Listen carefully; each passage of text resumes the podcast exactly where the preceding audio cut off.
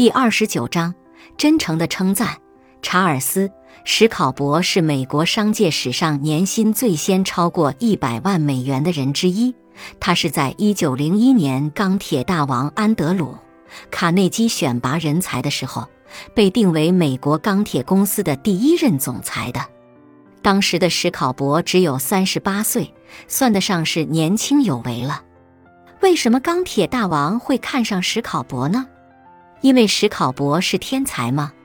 不是这样的，那是因为他对钢铁的制造有着特殊的见解，或有非常出色的技术能力吗？事实上也不是。史考伯自己也承认，在他的手下有很多人对于钢铁的知识要比他丰富的多。那么，史考伯之所以能拿到那么高的薪金，究竟是因为什么呢？原因是他有一套和别人相处的本领。他曾经说过。我认为我能够使员工振奋起来的能力是我拥有的最大资产，而使一个人发挥最大能力的方法，就是恰如其分的赞赏和鼓励。再也没有比批评更能抹杀一个人的雄心的了。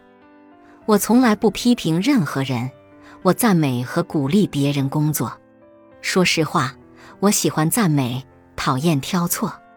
史考伯就是这样一个成于嘉许。宽于称赞的人，也正是因为这样，他手底下的员工做事情都很卖力，而他周围的朋友也都很喜欢他。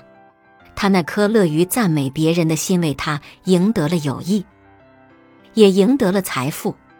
真诚且恰如其分的赞美，也是石油大王洛克菲勒成功的秘诀之一。有一年，他的合伙人贝佛在南非做一宗买卖。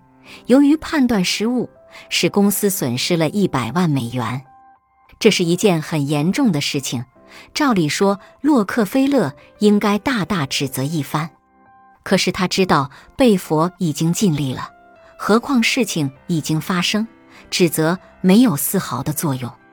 于是洛克菲勒选择了另外的方式，他赞扬贝佛道：“感谢你为我保存了所投资金额的百分之六十。”这已经很棒了，至少我们还有那么多的资金可以去做下一笔生意，不是吗？我觉得我们不可能每次都这么幸运的。正是因为洛克菲勒的赞扬，贝佛才摆脱了失败的沮丧，全心全意投入到新的工作中去。要是洛克菲勒不懂得这点宽慰人心的策略，而是因为那几百万的损失大发雷霆的话，贝佛可能就会带着沮丧和自责离开了，但离开又有什么用呢？损失的钱已经不可能回来了，何必雪上加霜的损失一个好助手呢？本集播放完毕，感谢您的收听，喜欢别忘了订阅专辑、关注主播，主页有更多精彩内容。